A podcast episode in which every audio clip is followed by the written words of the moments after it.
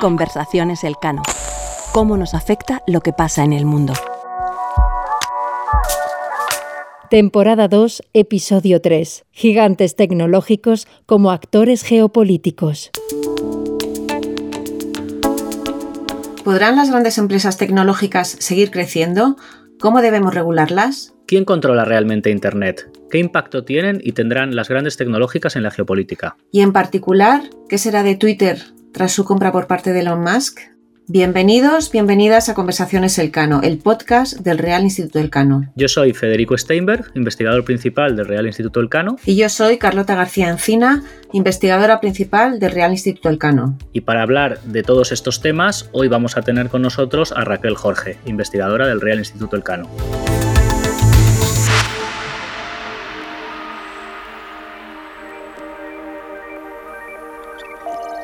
Amazon, Google, Apple, Meta, Microsoft, estos gigantes han dado forma al mundo en el que vivimos, pero tras décadas de crecimiento y de éxito, se enfrentan también a una desaceleración económica mundial, a unos tipos de interés que se disparan y a dudas sobre su modelo de negocio. Meta, la empresa propietaria de Facebook, WhatsApp e Instagram, ha anunciado que despedirá a 11.000 empleados, más del 13% de su plantilla. El nuevo propietario de Twitter, Elon Musk, también se acaba de deshacer de más de la mitad de la plantilla y reducido los departamentos de ética y accesibilidad, al tiempo que quiere dar un giro de 180 grados a cómo funciona la red social. El pasado agosto, Snap, la empresa matriz de Snapchat, redujo su personal en un 20%. Amazon ha anunciado una congelación de la contratación, mientras que la plataforma de procesamiento de pagos Stripe también está despidiendo a más del 14% de sus trabajadores. En fin, grandes cambios en estas empresas. Vemos que todo apunta a que se avecina un momento de ajuste de cuentas para las grandes tecnológicas y para algunas de esas empresas esta puede que vaya a ser su primera recesión seria. Los gigantes tecnológicos siguen, sin embargo, tratando de alguna manera de convencer a los inversores de todo lo contrario. Las empresas tecnológicas, estas grandes empresas tecnológicas, aseguran que esta aparente recesión es realmente un mero avance en lo que será la siguiente generación de Internet, una parte fundamental de la historia del metaverso y la realidad virtual con la que juegan Meta, Apple y Microsoft. Que esta va a ser una nueva revolución y que ellos van a estar de nuevo en el centro de la misma. Pero eso todavía está por verse, y el caso de Twitter y de Elon Musk merece un apunte aparte. Musk es el propietario de Tesla y uno de los hombres más ricos del mundo. Ha invertido 44 mil millones de dólares en comprar Twitter, endeudándose, parece ser. Las prisas le llevaron a lanzar un servicio de pago por marca azul de verificación sin los filtros adecuados y la red social se ha llenado así de cuentas verificadas de supuestas figuras relevantes que en realidad son impostores o buscan viralizar mensajes para justamente mostrar la falta de eficacia y sentido de esta nueva medida de verificación aunque era el magnate Elon Musk el que se quejaba de la cantidad de bots, es decir, cuentas falsas que había en Twitter. Todavía no sabemos cómo va a terminar esto, pero está siendo muy debatido en las redes. Y ahora volvamos un poco a lo que es el paisaje digital mucho más amplio. El hardware y el, software forman parte de casi todos los aspectos de las actividades empresariales, políticas y privadas y diarias nuestras, ¿no? Y de las propias organizaciones sociales.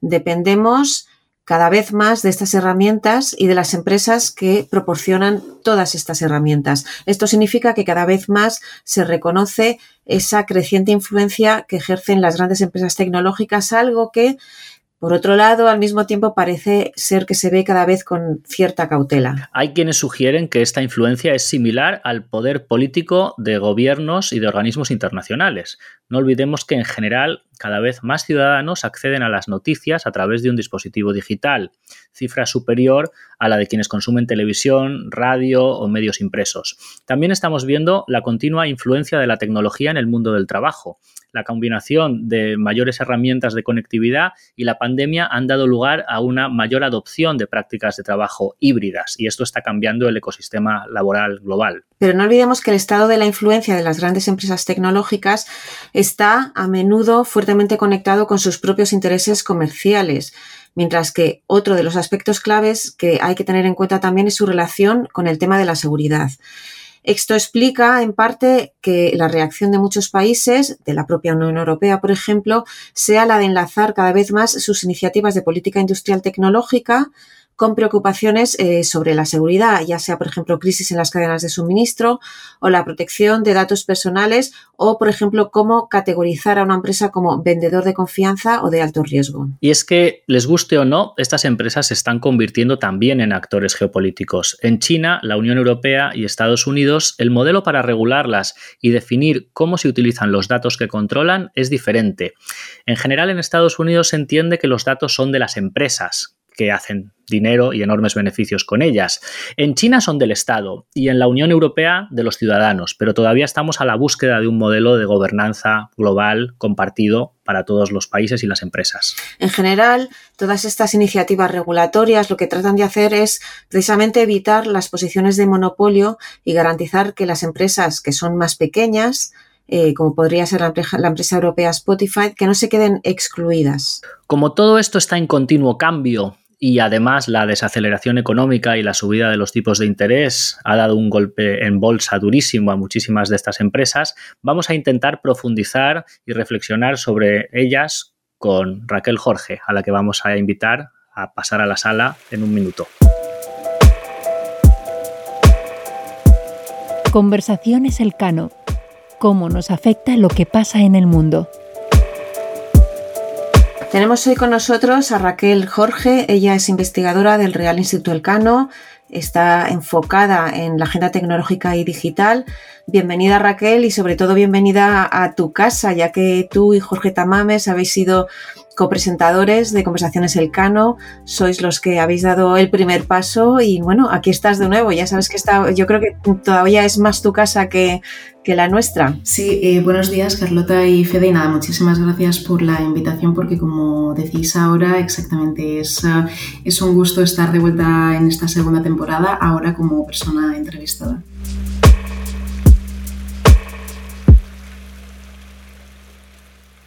Pues empezamos. Eh, bienvenida de nuevo y vamos a arrancar a ver si nos puedes explicar realmente porque estamos en una situación muy, muy, muy difícil de comprender. ¿Qué hay detrás de todos estos despidos de las grandes tecnológicas y de sus caídas en bolsa? Incluso eh, la atención está muy puesta en Twitter y la compra por parte de Elon Musk, pero en particular, ¿qué, qué, hay en, en, este cambio de, de, momento en el sector de las grandes tecnológicas? Sí, la verdad que esta pregunta es muy interesante porque realmente la compra de Twitter por Elon Musk es la mera punta de, del iceberg. Realmente esta serie de despidos en las grandes tecnológicas ya se vienen sucediendo desde estos últimos meses en el año 2022 y se debe a varias razones. La primera es que después de un primer ascenso de ingresos, de un incremento enorme durante el inicio de la pandemia en el año 2020 producida por la COVID-19, aumentaron mucho estos ingresos, esta capitalización y sí que es verdad que ahora, tras toda esa masiva ola de contratos que se hizo en su momento, se han dado cuenta de que hay un desequilibrio ¿no? entre el número de personas que están contratadas y el trabajo y los ingresos que están recibiendo actualmente en un momento como es 22 en el que el virus sigue existiendo, pero sí que es verdad que las medidas de confinamiento no son las mismas que hubo en el año 2020. Por tanto, las expectativas empresariales que había en ese momento no se adecuan a las que hay ahora. ¿no? Esto por un lado. Después, por otro lado, también es verdad que eh, las propias empresas tecnológicas son las primeras que buscan la innovación e ir por delante de las otras y algunas de ellas se han dado cuenta de que tienen que reorientar sus inversiones en un pequeño número de áreas de crecimiento, ¿no? de alta prioridad. De hecho, esta frase que acabo de decir fue mencionada por el consejero delegado de Meta, antes Facebook, eh, Mark Zuckerberg, que ya avisó el 26 de octubre de 2022 de que pretendía hacer esto, ¿no? Y de hecho se ha visto que también la propia empresa actualmente llamada Meta también está llevando a cabo una reestructuración de la plantilla, ¿no? Y además eh, lo que dicen es que no es algo solamente de 2022, sino que en 2023 y para adelante se espera que las organizaciones de, algunas de estas empresas tecnológicas sigan empequeñeciéndose todavía más, ¿no? porque quieren buscar una serie de áreas de crecimiento de alta prioridad, como comentaba. ¿no? Y ya no ocurre solamente con las grandes empresas tecnológicas que nos dan paso a la nube, a los grandes servicios, al buscador de Internet, También son otras empresas, como sería, por ejemplo, Lyft, que anunció hace unos días que despedirá cerca del 13% de su plantilla. Es decir, a casi 700 empleados. ¿no? También en medio del temor a una recesión que se avecina ¿no? y todas las estimaciones macroeconómicas que ha hecho la Reserva Federal. ¿no? En ese sentido sí que existe bastante temor. Pero esto además tiene otros factores, que es que ya eh, es cierto que sigue habiendo y, y sigue creciendo la monopolización y la concentración del mercado en unas pocas empresas que compran otras pequeñas que tienen mucho potencial y las absorben otras grandes, como serían las grandes empresas que conocemos, sino que además es que está habiendo un éxodo de eh, buena parte de la plantilla también a otras empresas que buscan alejarse de la zona de Silicon Valley y que llevan a cabo no el éxodo, sino el téxodo, ¿no? Hacia las zonas de Texas y también un poco a Miami. Entonces, en ese sentido hay como varios factores, ¿no? Por un lado es un, es un tema que ya viene aconteciéndose desde hace unos meses, que va a seguir creciendo, que se debe a temores por la recesión y también por cuestiones de priorizar en unas pequeñas áreas de trabajo. También eh, algo que también estamos viendo, que algunos, o sea, que se puede intuir, es que hay, está habiendo un cambio de enfoque quizás sobre el papel de las, de las grandes tecnológicas como actores geopolíticos, ¿no? No es algo que esté todavía claro, ¿no? Qué tipo de actor geopolítico es, pero puede que esté habiendo también un, un cambio de enfoque sobre, sobre su papel. ¿Qué crees, Raquel? Sí, eh, esta, esta, pregunta me parece muy interesante por lo siguiente, porque muchas veces tendemos a pensar ahora en estos últimos años, en 2019, 20, 21, 22, que, los, que las grandes empresas tecnológicas se están convirtiendo ahora en actores geopolíticos, pero realmente cuando te remontas a los años 90 y miras incluso el primer gran informe de la Unión Europea, donde no hablaba de las empresas, pero sí hablaba de la sociedad de la información global, este es un informe de 1994 de una persona que se llamaba eh, Bengeman.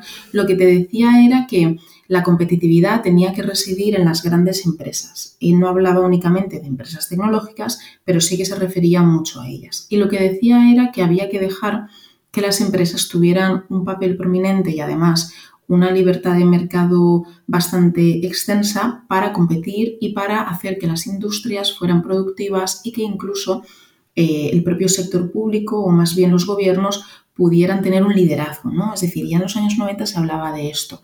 No se hablaba tanto de empresas tecnológicas como actores geopolíticos, pero sí que es verdad que ya en su momento, en esas décadas del siglo XX, había algunos memorándums de algunos gobiernos, como el francés, donde ya hablaban de la competitividad de empresas japonesas, de empresas estadounidenses. ¿no? Es decir, ya empezaba a sentirse esta rivalidad y empezaba también a percibirse la importancia de no solamente eh, frenar o al menos hacer frente a las empresas extranjeras, sino también fomentar las tuyas propias.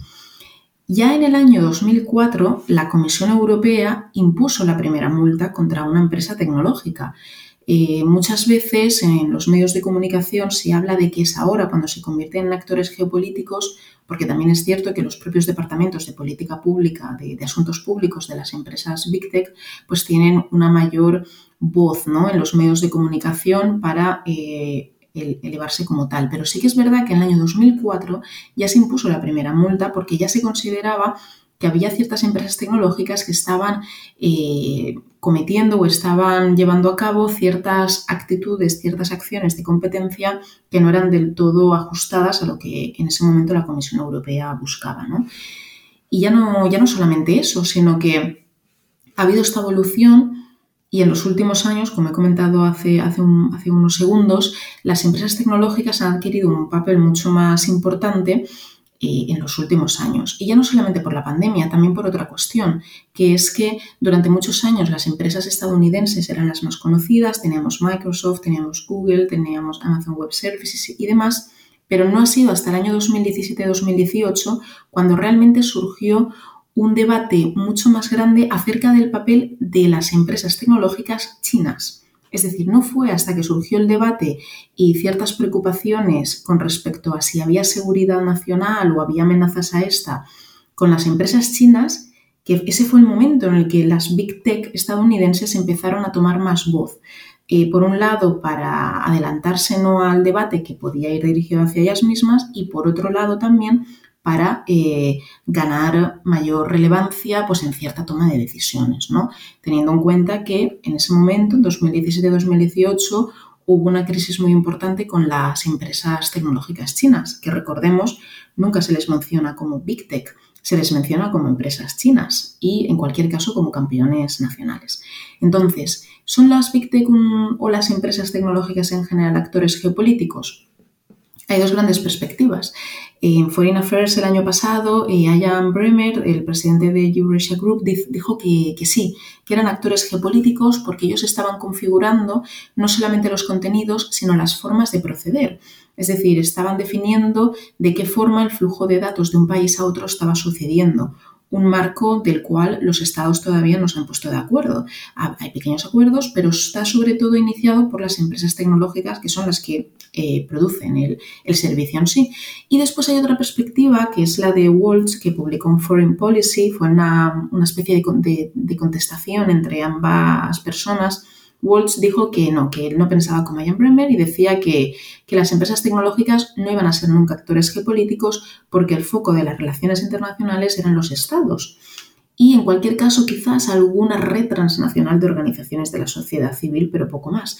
Entonces él decía que al final los retos internacionales siguen siendo la pobreza, la sequía, los movimientos de, personas en refugio, es decir, los, los retos, que los problemas, los retos que esto despierta. Entonces, como veis, hay un debate todavía muy imbricado, muy dividido, pero si tuviera que dar una posición, eh, mi perspectiva es que están jugando un papel geopolítico muy importante, por ejemplo, en la gestión de la propia eh, situación en Ucrania. Eh, muchas empresas tecnológicas están aportando servicios al gobierno ucraniano para hacer frente bien a ciberataques, para dar apoyo en la gestión de datos personales, en la protección de datos personales de personas que quizás tienen registrado en su registro civil que son personas, por ejemplo, homosexuales o son personas que quizás en su momento pues, participaron en una protesta que no está del todo alineada con eh, la narrativa de la Federación Rusa. Entonces, en ese sentido, sí están tomando parte en la geopolítica y también están incluso haciendo declaraciones y haciendo grandes acuerdos globales que no son vinculantes, sino que son más bien declaraciones de intenciones para promover pues, un ciberespacio seguro, un ciberespacio abierto y cada vez más tienen mayor relación con algunos países, incluso con organizaciones internacionales. Por ejemplo, Microsoft hace apenas eh, dos o tres años creó su primera oficina ante las Naciones Unidas en Nueva York, con el fin de aportar sus soluciones tecnológicas para eh, los objetivos del desarrollo sostenible. Así que en ese sentido, como veis, no hay una respuesta única, pero sí que hay ciertas aristas que apuntan a ello. Ahora bien, eso no significa eh, la legitimación. Como sabemos, hay actores internacionales eh, geopolíticos, como serían grupos eh, de otra índole, que no necesariamente tienen la legitimidad por todas las partes. Entonces, creo que este es un debate abierto muy, muy interesante, ¿no? que cada persona se plantee su propia consideración.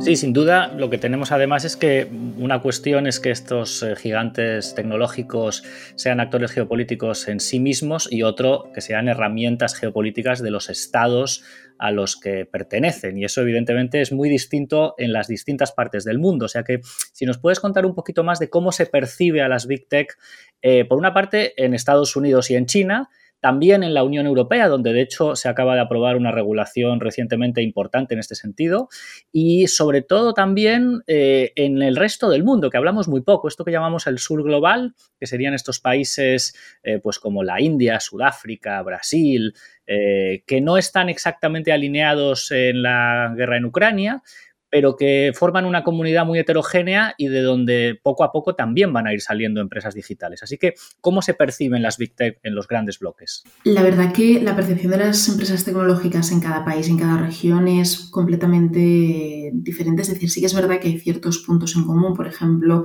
la necesidad de que todas estas empresas tecnológicas están, están recopilando una serie de datos personales, industriales, no personales, que pueden tener mayor o menor criticidad, es decir, que, puedan tener un impacto eh, muy importante en ciertos sectores estratégicos, como sería la electricidad, el agua, pero también en servicios esenciales públicos, como podría ser eh, la, gestión de un algoritmo para decidir qué bono social le das a un grupo de personas vulnerables en un ayuntamiento a nivel municipal.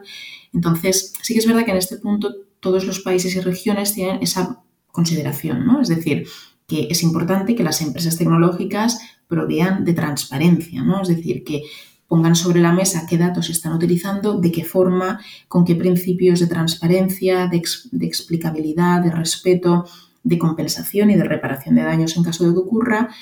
Eso es una cosa, ¿no? Es decir, la base fundamental es igual, pero luego la forma de trabajar con estas empresas tecnológicas es completamente distinta. ¿De qué forma?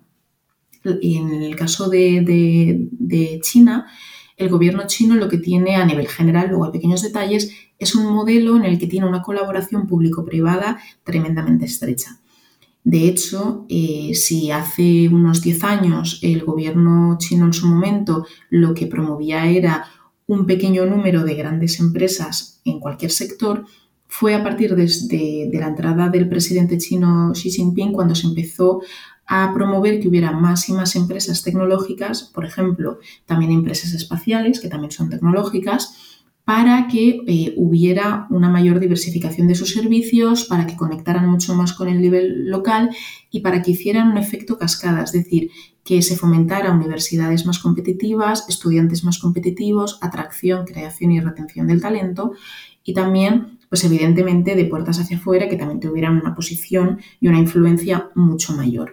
Entonces, China a nivel interno hace esto, que es una colaboración público-privada muy estrecha. Después también China ha aplicado ciertas leyes de, datos, información personal y también leyes de ciberseguridad por las cuales exige a sus empresas tecnológicas a nivel interno que le den los datos que están recopilando.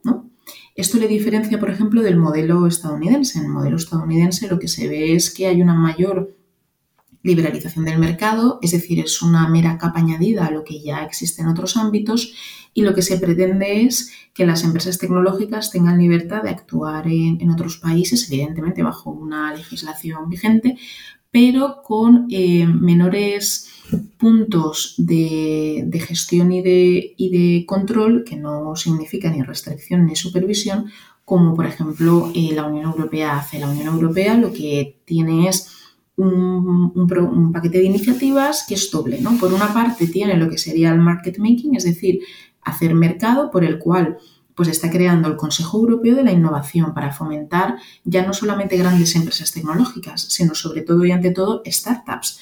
Y después, por otro lado, también tiene otra parte en este paquete de iniciativas que son los market correcting, es decir, vamos a corregir el mercado y es con esto eh, lo que comentabas tú, Federico, de la ley de servicios digitales, la ley de, mercados digitales, por las cuales se pretende hacer que las grandes empresas tecnológicas que están monopolizando el mercado y también están llevando a cabo una concentración de unas mm, pequeñas, grandes empresas, pues todo esto se, se, afine, ¿no? De cierta manera. Entonces, se pretende, por ejemplo, hacer que las pequeñas y medianas empresas tengan mayor relevancia, mayor presencia en los buscadores de Internet, pero también, por ejemplo, que se protejan ciertos datos eh, personales y demás. Entonces, esto es en lo que respecta a la cuestión de China, la cuestión de Estados Unidos y de, de la Unión Europea.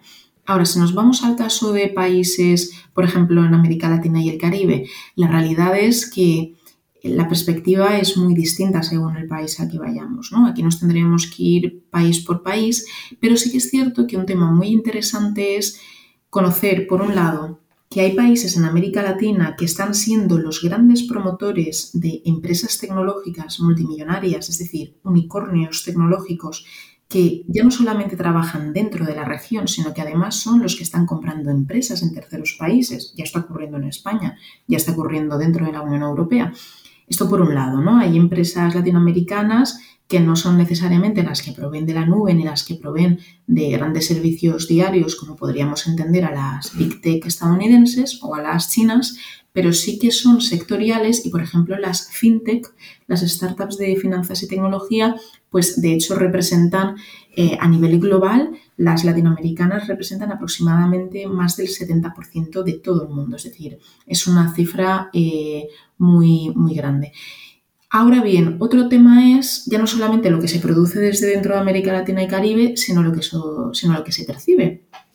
Porque ahí lo que vemos es que cada vez más hay una influencia mucho más relevante de la iniciativa de la Franja de la Ruta de la Seda de China, ahora también llamada Iniciativa de Desarrollo Global, y en la que se ve que pues, los préstamos, los mecanismos de condicionalidad financiera que se están dando a ciertas empresas pues, son más laxas y eso en algunos países de América Latina y Caribe, podríamos precisar en otro momento el detalle, pues se está aceptando, ¿no? Y entonces en ese sentido, eh, la presencia de algunas empresas tecnológicas extranjeras en un país donde quizás el desarrollo regulativo no es tan potente o no, o no es tan maduro como en otros, está haciendo que se esté adaptando una regulación a la realidad de esas empresas tecnológicas de terceros países que te importan servicios y por tanto se está produciendo como una especie de alineamiento regulatorio eh, con eh, la idea que tiene un tercer país. ¿no? Entonces, en este sentido, bueno, pues ahí también importante poner en valor eh, la necesidad ¿no? de que incluso la Unión Europea trabaje en conjunto con países de América Latina y el Caribe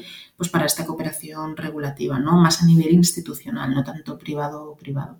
¿Crees que en todo esto que nos, que nos vas describiendo, ¿no? que yo creo que lo percibo como de muchísima eh, complejidad, eh, de muchísimo impacto, de muchísima huella. Hablas de datos personales, industriales, hablas de transparencia.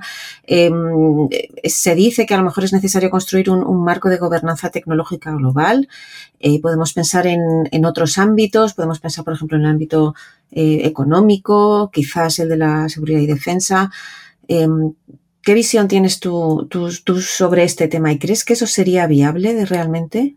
Eh, sí, la verdad que esta pregunta siempre lleva vamos, a, muchísimo debate porque una de las cosas que, que, una se da cuenta cuando trabaja en este tema es que se está creando ahora, ¿no? Es decir, eh, hay otros espacios de gobernanza, como sería la gobernanza económica, que tiene sus vaivenes, ¿no? Tiene sus cambios, sus giros, sus puntos de inflexión y demás, pero sí que parte de unos acuerdos mínimos comunes que se crearon hace unas décadas, que luego van cambiando, ¿no? Pero la base está ahí. En el caso de la gobernanza tecnológica, uno de los grandes retos que tiene es que eh, la cuestión no es gobernar solamente una tecnología, la cuestión es crear un marco, unos denominadores mínimos comunes en las que todas esas tecnologías quepan.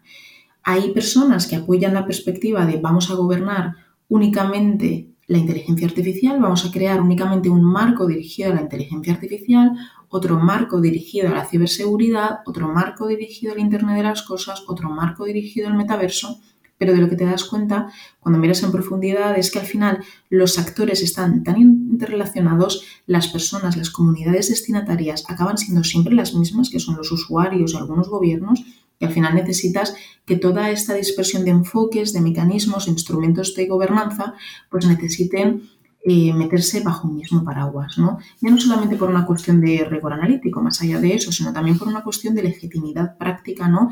Y de poner en valor, pues, qué mecanismos vas a necesitar en caso de que ocurra una crisis, ¿no? o en caso de que ocurra una urgencia, o en caso de que simplemente necesites un espacio de conversación entre las instituciones públicas y también otros actores como sería el sector privado y, las organizaciones de la sociedad civil, tanto think tanks como ONGs, ¿no? que también están trabajando mucho en este tema. Entonces, ¿qué marco de, gobernanza tecnológica se podría crear?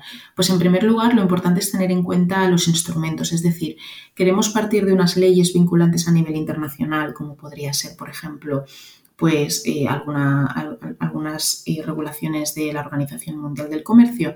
Bueno, pues esta es una pregunta muy importante porque hay perspectivas que lo que sostienen es que hay que fomentar un soft law, es decir, vamos a hacer acuerdos no vinculantes, declaraciones de intenciones para que todos vayamos en la misma línea, pero luego ya podamos adaptar las diferencias a aquello que veamos mejor.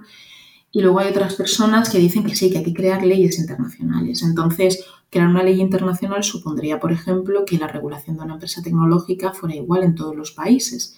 Pero esto evidentemente eh, tiene su, su, sensibilidad, porque como comentabas tú, Carlota, pues apela a cuestiones de seguridad nacional, qué tipo de datos se están recopilando. Incluso a veces no tiene que ver directamente con la defensa y con la seguridad como tal. A veces tiene que ver, por ejemplo, con la actitud de un ciudadano eh, tal y como lo identifica un sistema de reconocimiento facial en China, que esto como tal no tendría que ser una cuestión de seguridad, pero bajo eh, la cultura política de ese país sí es un asunto de seguridad nacional. Entonces, en ese sentido, pues esto abre bastante eh, debate. Después otro tema también es de qué forma podemos gobernar la tecnología a nivel global si lo queremos hacer con medidas ex ante, es decir, si haciéndolo con medidas que más bien pretendan prevenir riesgos tecnológicos globales, como por ejemplo, ¿cómo podríamos hacer que no se utilizaran armas letales autónomas dirigidas por inteligencia artificial en un escenario de guerra o en un escenario vulnerable, ¿no? Esta sería una medida ex ante. Y luego también hay otra perspectiva que es fomentar más bien las medidas ex post, es decir, vale, vamos a dejar que la tecnología se despliegue y una vez ocurran esos riesgos ¿no? o esos actos, vamos a hacer que un marco global nos dé una serie de reparaciones, una serie de compensaciones a las personas afectadas. Pero para ello necesitaríamos una organización internacional que esté trabajando en este tema. Entonces, y ya con esto termino, sí que es verdad que ahora hay algunos ejemplos de gobernanza global tecnológica, como podría ser, por ejemplo, la Unión Internacional de Telecomunicaciones. La Unión Internacional de Telecomunicaciones tiene tres grandes vertientes. Una es la, de radio, otra es la de estándares y otra es, bueno, está radio, telecomunicaciones estándares y una tercera es la de desarrollo, es decir, cómo fomentar tecnologías que permitan el desarrollo en países, evidentemente en desarrollo. ¿no? ¿Qué ocurre aquí?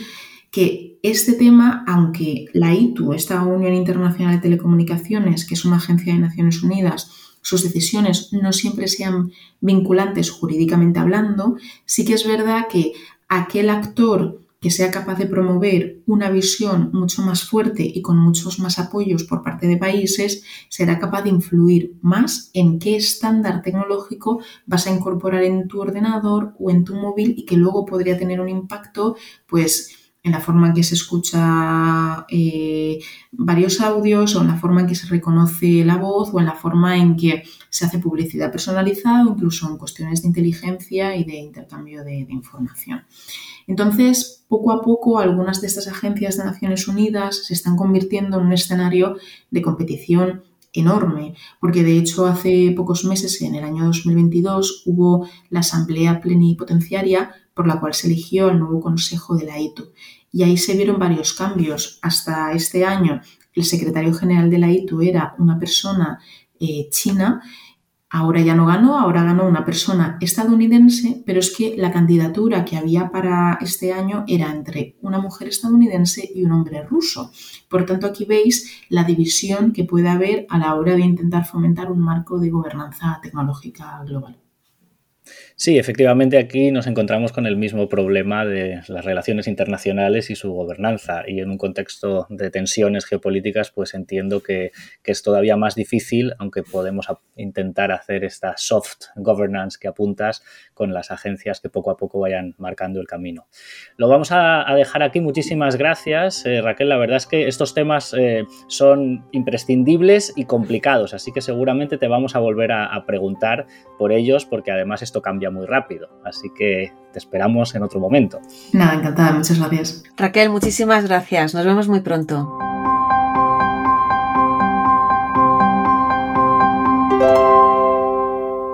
Conversaciones Elcano. Cómo nos afecta lo que pasa en el mundo.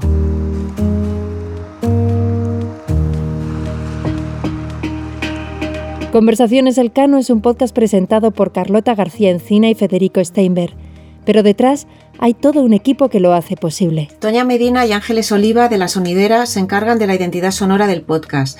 Marta Corral e Ivanosca López Valerio de la distribución digital. María Solanas y Sara Mejía asesoran con el diseño de los episodios. La edición y producción corren también a cargo de Toña Medina y Ángeles Oliva de La Sonidera.